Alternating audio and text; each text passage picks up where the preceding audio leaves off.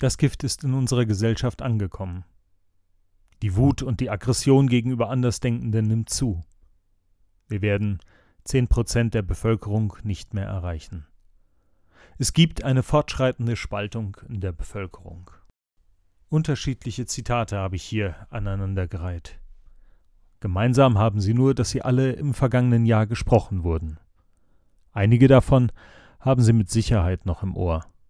Bei anderen fragen Sie sich noch, wo hat er das her? Es ist üblich, am Ende eines Jahres zurückzublicken. Wie sind wir in dieses Jahr hineingestartet? Was haben wir erlebt? Was wurde uns wichtig und was haben wir vergessen? Ich erinnere mich daran, dass wir mit viel Hoffnung in dieses Jahr hineingestartet sind. Das Ende der Pandemie wird kommen. Naja, ein Wahljahr liegt hinter uns Überall wurden Entscheidungen darüber getroffen, wer in Zukunft weiterhin Entscheidungen treffen darf. In den USA wurde ein neuer Präsident gewählt, und nun hören wir Gott sei Dank nicht mehr täglich von neuen Provokationen aus dem Weißen Haus. In Rheinland-Pfalz wurde eine Regierung bestätigt, und in Deutschland gibt es nach 16 Jahren erstmals wieder einen neuen Kanzler. Auch in unseren Kirchengemeinden wurde gewählt. Seit einem Vierteljahr sind nun die neuen Kirchenvorstände im Amt. Mit Motivation und Engagement sind die neuen Entscheidenden angetreten, um zunächst zu erfahren, die Krisen eurer Länder, Kirchengemeinden und der Welt bedürfen eures beherzten Eingreifens. Allerdings ist die Situation recht verfahren. Befürworter und Gegner der bisherigen Maßnahmen bekämpfen sich in einer Form, dass an Fortschritt kaum zu denken ist. Der Bibeltext für heute spricht von einer ähnlichen Situation. Das Himmelreich gleicht einem Menschen, der guten Samen auf seinen Acker säte. Als aber die Leute schliefen, kam sein Feind und säte Unkraut zwischen den Weizen und ging davon. Als nun die Halme wuchsen und Frucht brachten, da fand sich auch das Unkraut. Da traten die Knechte des Herrn hinzu und sprachen zu ihm, Herr, hast du nicht guten Samen auf deinen Acker gesät? Woher kommt denn dann das Unkraut? Er sprach zu ihnen, das hat der Feind getan. Da sprachen die Knechte, Willst du also, dass wir hingehen und es ausjäten? Er sprach, Nein, auf dass ihr nicht zugleich den Weizen mit ausrauft, indem ihr das Unkraut ausjätet. Lasst beides miteinander wachsen zur Ernte, und um der Erntezeit möchte ich den Schnittern sagen, sammelt zuerst das Unkraut und bindet es in Bündel, dass man es verbrenne, aber den Weizen sammelt in meine Scheune. Nennen wir es beim Namen. Hier hat jemand Sabotage betrieben.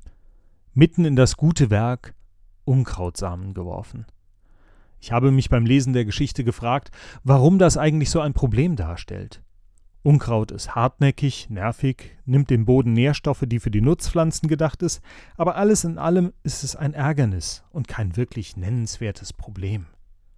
Doch dann habe ich mich schlau gemacht. Das Unkraut in dem Gleichnis hat einen Namen. Lolch. Das ist eine bestimmte Sorte Süßgras, die es so bei uns wohl nicht gibt. Doch diese hier ist besonders fies. Zum einen sieht sie bis kurz vor der Reife dem Weizen zum Verwechseln ähnlich. Man bekommt sie kaum unterschieden. Und zum anderen sind diese Pflanzen giftig. Wer davon isst, kann sterben oder zumindest echt üble Schmerzen davontragen. Von diesem Unkraut geht also eine echte Gefahr aus. Kein Wunder, dass die Knechte sofort damit beginnen wollen, alles Unkraut auszurupfen. Das Gift ist in der Gesellschaft angekommen. Diesen Satz habe ich im vergangenen Jahr mehrfach gelesen. Und es ging vor allem darum zu beschreiben, was in unserem Vertrauen in die Demokratie und die Institutionen unserer Staaten passiert. Eine Demokratie lebt davon, dass unterschiedliche Auffassungen, wie mit den bestehenden Umständen unserer Zeit umzugehen ist, miteinander um die beste Lösung streiten. Und die Mehrheit entscheidet sich unter Berücksichtigung der Fakten und der Einwände für eine Lösung. Das Gift, von dem die Rede ist, das sind die Zweifel an den Fakten, den entscheidenden Institutionen und daran, ob die Mehrheit eigentlich die wirkliche Mehrheit abbildet. Diese Zweifel werden durch Behauptungen untermauert, deren Wahrheitsgehalt nicht auf den ersten Blick feststellbar ist.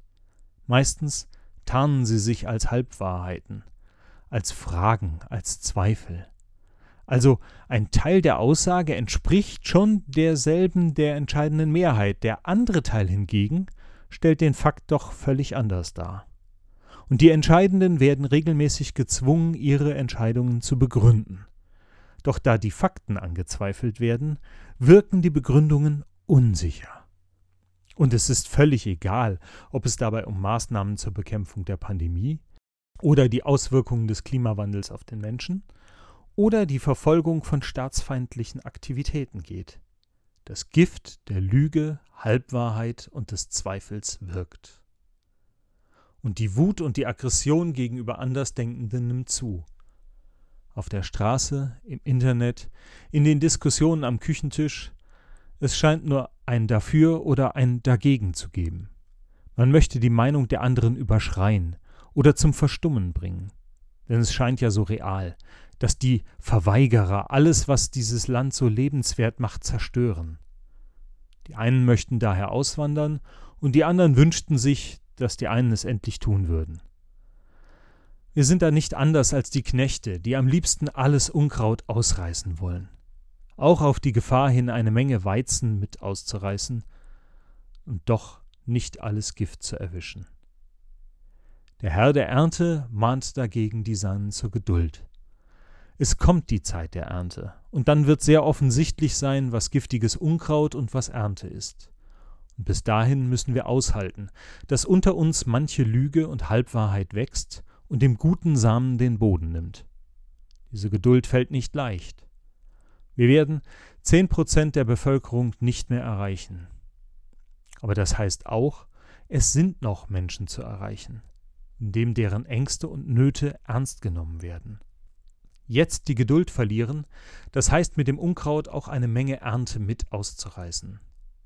Das neue Jahr wird kommen, und es ist kein unbeschriebenes Blatt. Vieles aus diesem Jahr übernehmen wir, wir tragen es in das nächste Jahr mit ein. Und wir werden Geduld haben müssen, bis die Saat reif und die Ernte da ist. So wie Gott mit uns Geduld hat, seinen Sohn in diese Welt sandte und nun mit ihm darauf wartet, dass der Zeitpunkt gekommen ist, an dem er wiederkommt und sein Reich beginnt.